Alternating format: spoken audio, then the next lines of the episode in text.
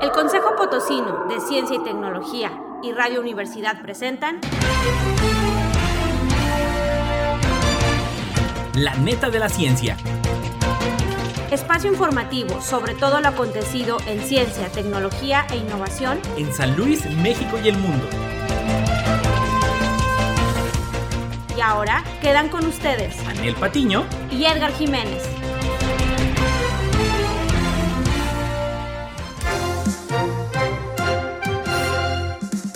Muy buenos días, con el gusto de saludarle, de verdad encantados como cada jueves. Esta es la neta de la ciencia. Hola Anel, ¿cómo estás? ¿Qué tal Edgar? Muy bien, aquí con muchísimas netas que contar el día de hoy. En definitiva, y pues vámonos al resumen de noticias. Resumen de noticias. Ingenieros en geoinformática con amplio campo laboral. Cuidar a las abejas, clave para mantener el equilibrio natural. Reto San Luis Emprende 2021, esfuerzo que busca acompañar, vincular y entrenar a las y los emprendedores de San Luis. Termómetros mexicanos rumbo al deshielo. Usan caballos para producir antiveneno de alacrán. La ESA apuesta por una red satélites de apoyo a la conquista lunar. Así es, Anel, y bueno, estamos llenos, llenos de netas el día de hoy, jueves. Y bueno, pues yo también le quiero recordar antes que iniciamos con todas estas, estas netas de este jueves, que el día de mañana, el día de mañana tenemos, Anel, el quinto foro de becarios perspectivas globales. ¿De qué va a tratar este evento? Bravo, así es. El día de mañana tenemos un evento muy interesante con muchísima relevancia para todos aquellos que pretenden realizar un posgrado en el extranjero. Pues mañana tenemos en la transmisión de YouTube y Facebook Live del COPOSIT invitados de talla internacional. Nos acompañan de Comexus, nos acompañan del British Council, de la DAD en Alemania y también del IFAL en Francia. Todas estas instituciones y organismos vienen a platicar aquí a San Luis Potosí, bueno, de manera virtual, cuáles son las alternativas que tenemos para estudiar un posgrado en el extranjero. Y lo mejor es que con un apoyo, con algún financiamiento que nos dan las embajadas de estos países. Fíjate que es muy interesante saber que ellos tienen oficinas centrales en México como país porque saben que hay muchísimo talento. Entonces, ¿qué es lo que vienen a dar? Pautas de información pues para todos aquellos que están interesados en un posgrado en el extranjero y no saben cómo, pues conozcan los requisitos, qué tipos de becas otorgan, cuáles son las fechas en que se abren y se cierran la convocatoria. Esta es una información muy interesante que tendremos, así es, el día de mañana en punto de las 10 de la mañana, para que por favor nos acompañen. Y claro, también tenemos el relato de ex becarios con ACID que ya están de regreso en San Luis Potosí. Y bueno, ¿cuál es su perspectiva de San Luis ante el mundo? Cómo ven ellos, cómo les ha ido, qué es lo que sucede después de estudiar un posgrado en el extranjero. Y qué es importante, ¿no? Entonces ya lo sabe el día de mañana a las 10 de la mañana a través de las redes sociales del Coposit, a través del Facebook Live del Consejo Potosino de Ciencia y Tecnología y a través del YouTube. Mire, la ventaja es que son eventos que también de alguna manera en él quedan grabados para aquellos que digan, ay, es que en punto de las 10 no me puedo sintonizar. Bueno, pueden sintonizarse un poquito más tarde o hasta en la tarde verlo, pero ahí va a quedar y con eso se pueden informar. Allí queda, es interesante, pero si realmente tienes ganas de irte al extranjero, yo sí te recomiendo, Edgar, que lo veas porque puedes preguntar.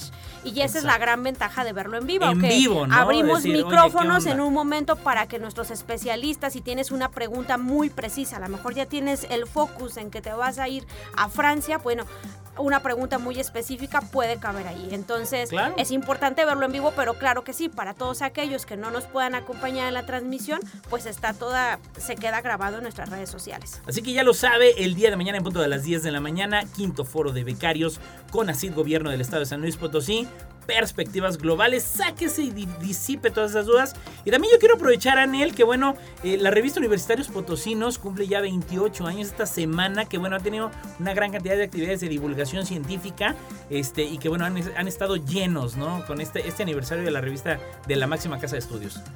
Pues qué disciplina, qué constancia. Muchísimas felicidades. Llegar a 28 números no es tarea fácil. Hay muchísimo trabajo detrás de investigación, de editorial, fotografías, muchísima creatividad. Muchísimas felicidades universitarios potosinos. Y sí, vi por ahí el programa que tenían muy interesante, muchísima divulgación de la ciencia. Qué bueno que en San Luis Potosí cada vez lo hacemos más.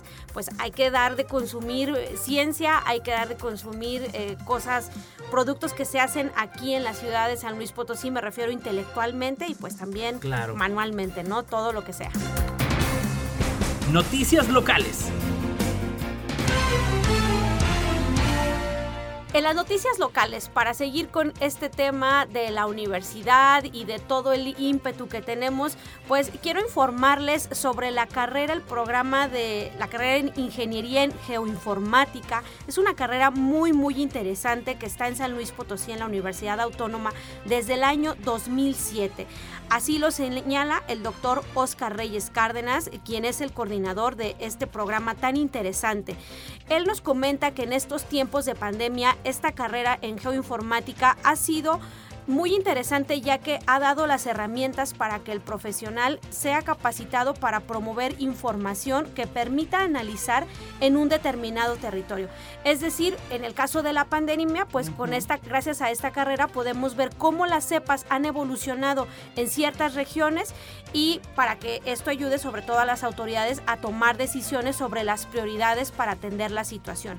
Otro de los campos donde se puede desarrollar el, es el llamado geomarketing. Esto es una herramienta que combina el marketing y la geoinformática a través de herramientas que te ayudan a analizar, por ejemplo, si tú quieres poner un negocio, en dónde es apto y dónde no. Pero esto ya va más allá de la perspectiva y de lo que tú puedas imaginar, sino que ya se utiliza la ciencia gracias a carreras como esta, el geomarketing, ¿no?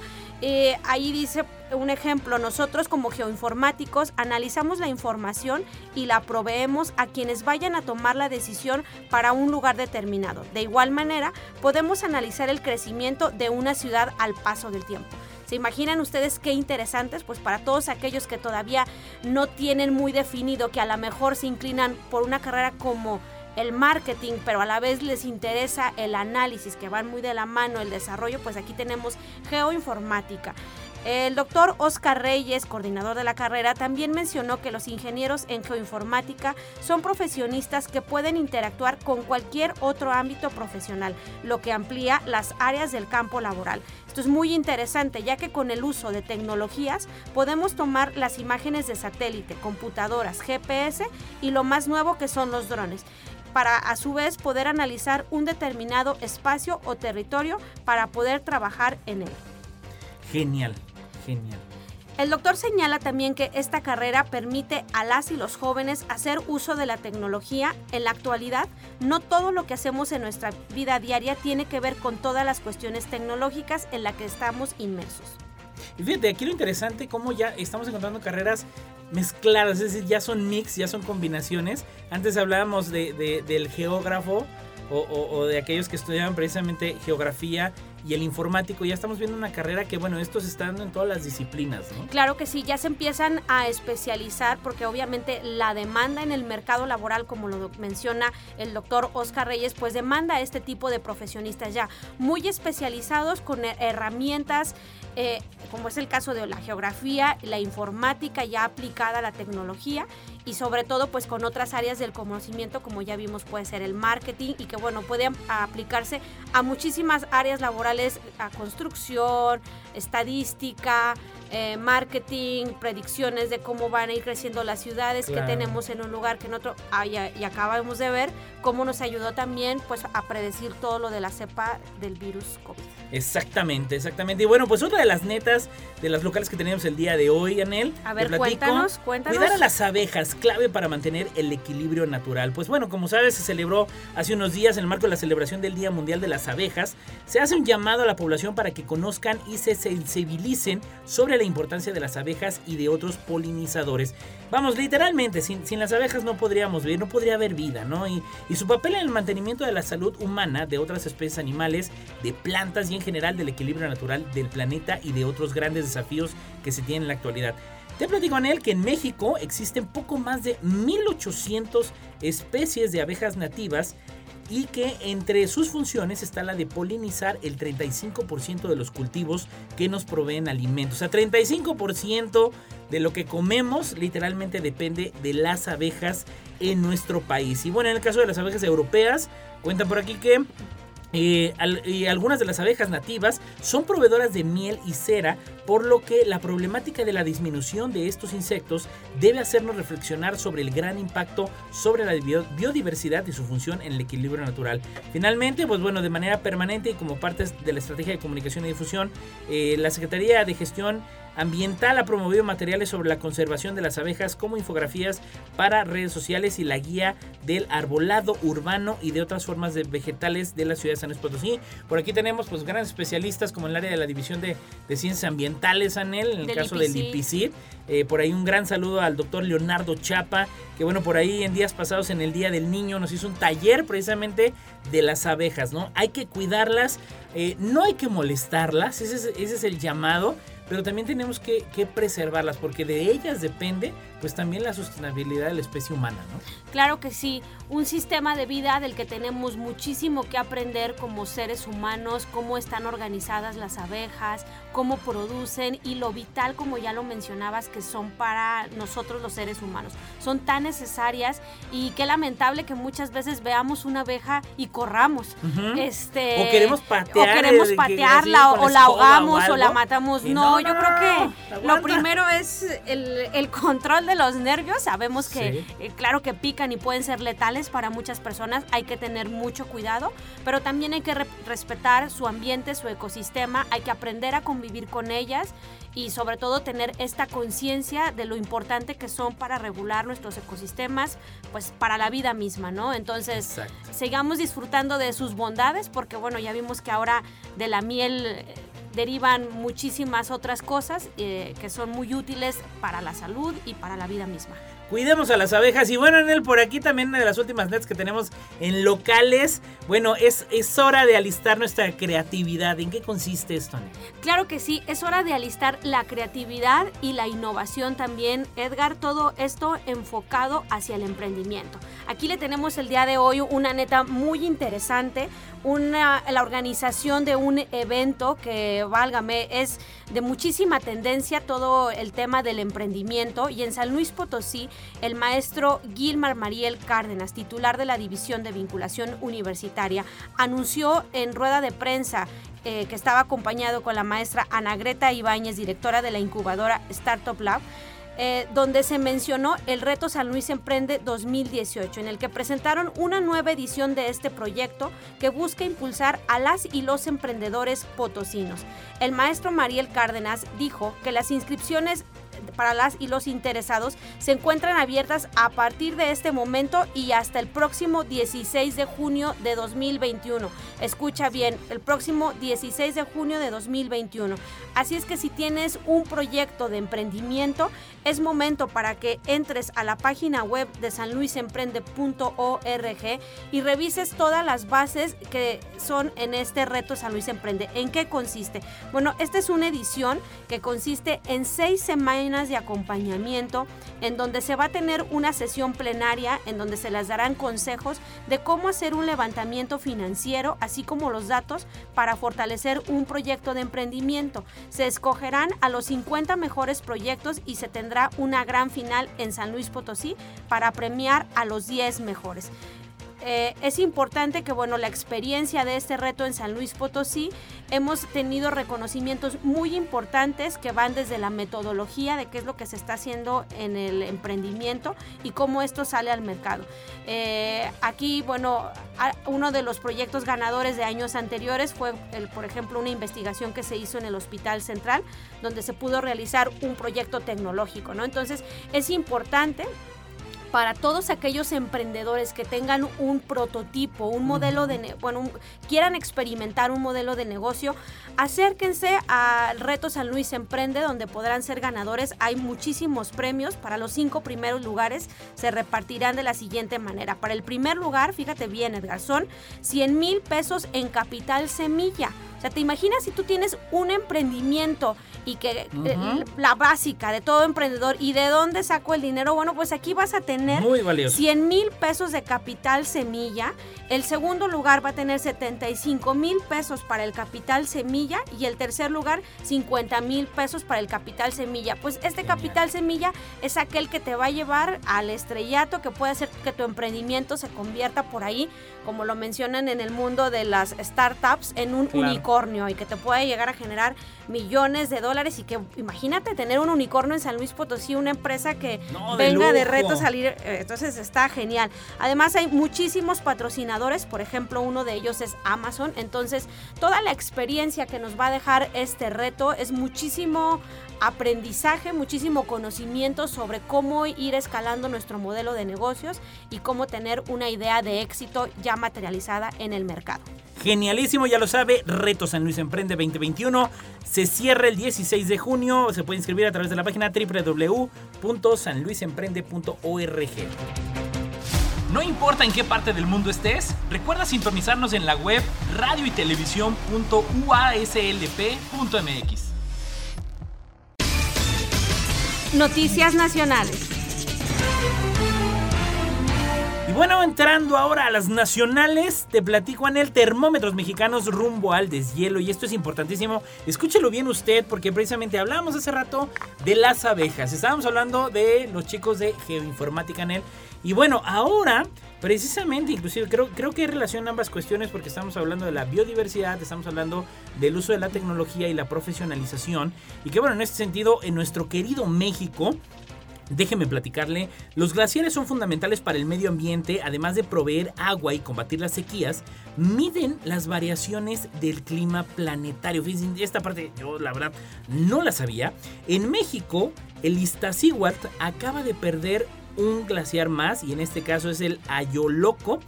Este en particular fue uno de los más emblemáticos de los 11 que se ubican en el volcán Iztaccíhuatl, la tercera montaña más alta del país.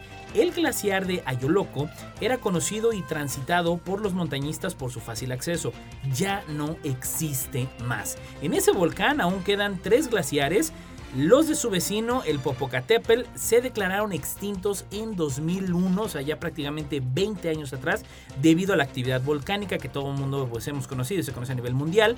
Mientras que el pico de Orizaba también se deshiela lentamente. El derretimiento de los glaciares es una alerta de que el cambio climático existe y los esfuerzos por detenerlo aún son insuficientes. Un llamado a todos, a todos sobre todo a aquellos tomadores de decisión y también a nosotros como ciudadanos. Hay una corresponsabilidad importantísima. Y bueno, pues recordad usted en, abril pasado, los anuncios sobre la pérdida de estas enormes masas de hielo se presentaron a escala mundial y nacional para advertir sobre la importancia de estos sistemas gélidos para calibrar las consecuencias del calentamiento global. Finalmente, la Organización Meteorológica Mundial, la WMO por sus siglas en inglés, publicó que en 2020 la temperatura media del planeta fue aproximadamente de 1.2 grados centígrados por encima del nivel registrado antes de la industrialización internacional. El organismo también advirtió que la cifra se encuentra peligrosamente cerca del 1.5 grados centígrados que durante décadas los científicos han advertido como el límite para evitar las, los peores impactos del cambio climático. Alarmante, Anel, alarmante esta noticia porque, bueno, eh, no se detiene, no paramos en eso, ¿no? Y es, es, verdaderamente alarmante la situación que tenemos, pues con los deshielos, lo hemos visto en la Antártida, lo hemos visto eh, en, la, en, los, en los polos de nuestro, de nuestro planeta, pero bueno, pues no es el caso, México no queda exento y pues estamos, se está deshielando nuestro país también. Pues qué triste, Edgar, qué triste sentir esto y, que lamentablemente estemos haciendo muy poco todavía para solucionarlo y que el tiempo pues no, no perdona, ¿no? Va, todas nuestras acciones tienen repercusiones y bueno, ahí está. Lo malo es que no son de la noche a la mañana, sino que estas se van dando lentamente y pues al parecer nos está tocando recibir todo eso lento que ya venía acumulado, pues de repente y a las generaciones, ¿qué les vamos a dejar en la neta? Porque va a estar rudo al eh, rato. Es fuerte, claro que sí. Pero bueno, en otros temas que también tienen que ver con la información de la ciencia y ya que estamos hablando de tantos bichos y animales en México, bueno, esta gran diversidad que tenemos, México es un país mega diverso con muchísima flora y fauna, pues resulta que la nota que les tengo tiene que ver con los alacranes. Eh, hay un, el destacado investigador Alejandro Alagón Cano es un investigador del Instituto de Biotecnología de la Universidad Nacional Autónoma de México, quien participó en la transmisión del ciclo de charlas de premios nacionales que organiza el CONACIT. En esta plática, bueno, él fue ganador de un premio en el 2005 y en esta ocasión presentó el tema Anticuerpos equinos policlonales terapéuticos en el ciclo, organizado por el Consejo Nacional de Ciencia y Tecnología y el Consejo Consultivo de Ciencias. Durante estas charlas, el investigador señaló acerca de la inmunidad activa y la pasiva. Al referirse a la primera, es decir, a la activa, señaló que la persona produce los anticuerpos cuando tiene una picadura, por ejemplo, este, mientras en la segunda, es decir, la pasiva, en un caso como los caballos, es inmunizado ante los venenos. ¿Qué quiere decir?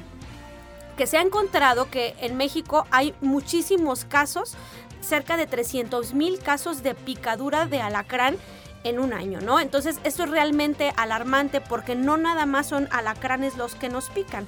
Hay también especies muy peligrosas de arañas, como es el caso de la viuda negra, como es el caso de la famosa capulina y la laxoceles. Son arañas, eh, bichos por ahí que pueden llegar a ser letales y también el tipo de mordeduras que va de 4.000 a 5.000 mordeduras de víbora, ¿no? Entonces esto es importante, esta investigación científica, ya que en este tipo de investigación pasiva de la que hablábamos, en lugar de que nos pique a nosotros, bueno, los experimentos se hacen en este caso con los equinos que reaccionan de manera diferente porque son mucho más grandes y con esto se puede llegar a eh, a traducir en la producción de un antídoto que actúe mucho más rápido en el caso de los humanos.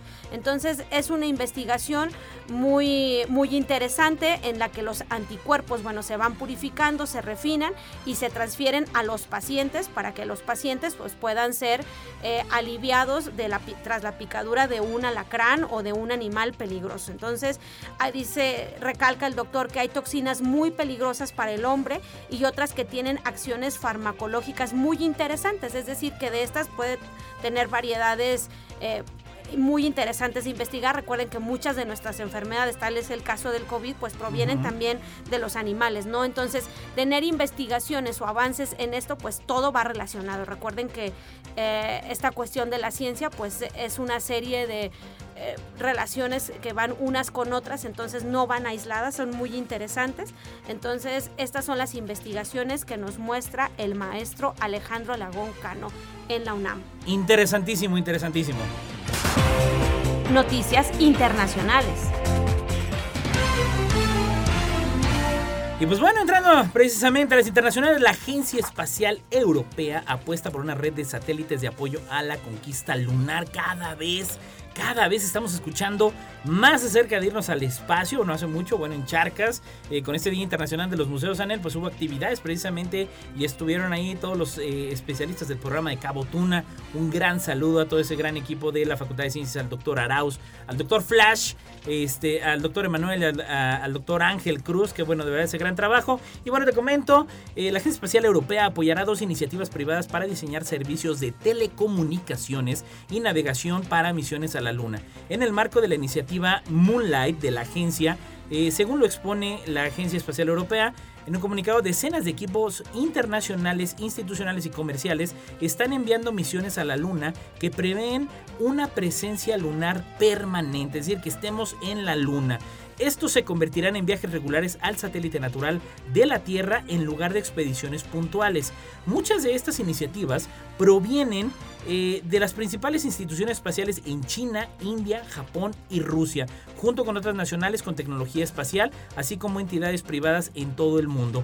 Un servicio de navegación y comunicaciones lunares confiable y dedicado permitiría a las misiones aterrizar donde quisiera. Fíjense, interesantísimo todo esto. Los radioastrónomos podrían establecer observatorios en el lado opuesto de la Luna, en el lado oscuro, y eh, los vehículos exploradores podrían deslizarse sobre la superficie lunar más rápidamente. Incluso podrían permitir la teleoperación de rovers y otros equipos de la Tierra. Pues ya, ya no suena ficción, Anel, estas noticias. Veíamos por ahí, yo recapitulando un poquito de la película de este famosísimo El Día de la Independencia, que Ah, se hace el sí, remake, el fin de que ya vivían, ya viven en la luna, ya tienen estaciones en la luna y cantidad de películas eh, en hombres de negro, ya la cárcel está en la luna, ¿no? Entonces, vamos, cada vez más estamos de- desmitificando y acabando con esta cuestión de, la ciencia ficción para convertirlo en una realidad hecha, pues gracias a, la investigación y desarrollo científico y la innovación, ¿no? Claro que sí, son los avances tecnológicos que, bueno, nos van llevando a que la ciencia ficción cada vez sea más parte de nuestra realidad. Y eh, es sorprendente, ¿no? Que los últimos años, sobre todo, esto ha evolucionado a pasos agigantados y cosas que hace 15, 20 años no imaginábamos cómo serían hoy, pues hoy están aquí a la orden del día desde nuestra mano, ¿no? Entonces, hay muchísima investigación, como tú lo dices, espacial.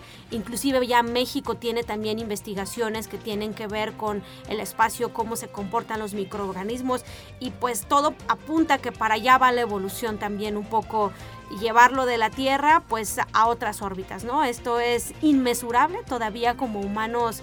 Creo que tenemos mucha distancia que recorrer, mucha investigación que hacer. Así es que pues sigamos consumiendo ciencia.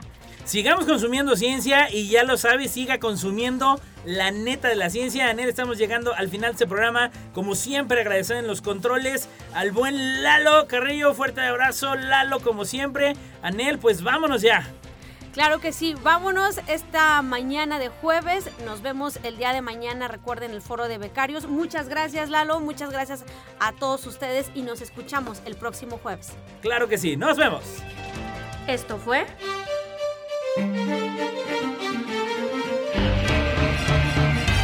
La neta de la ciencia. Noticiero de Ciencia, Tecnología e Innovación. Presentado por el Consejo Potosino de Ciencia y Tecnología y Radio Universidad.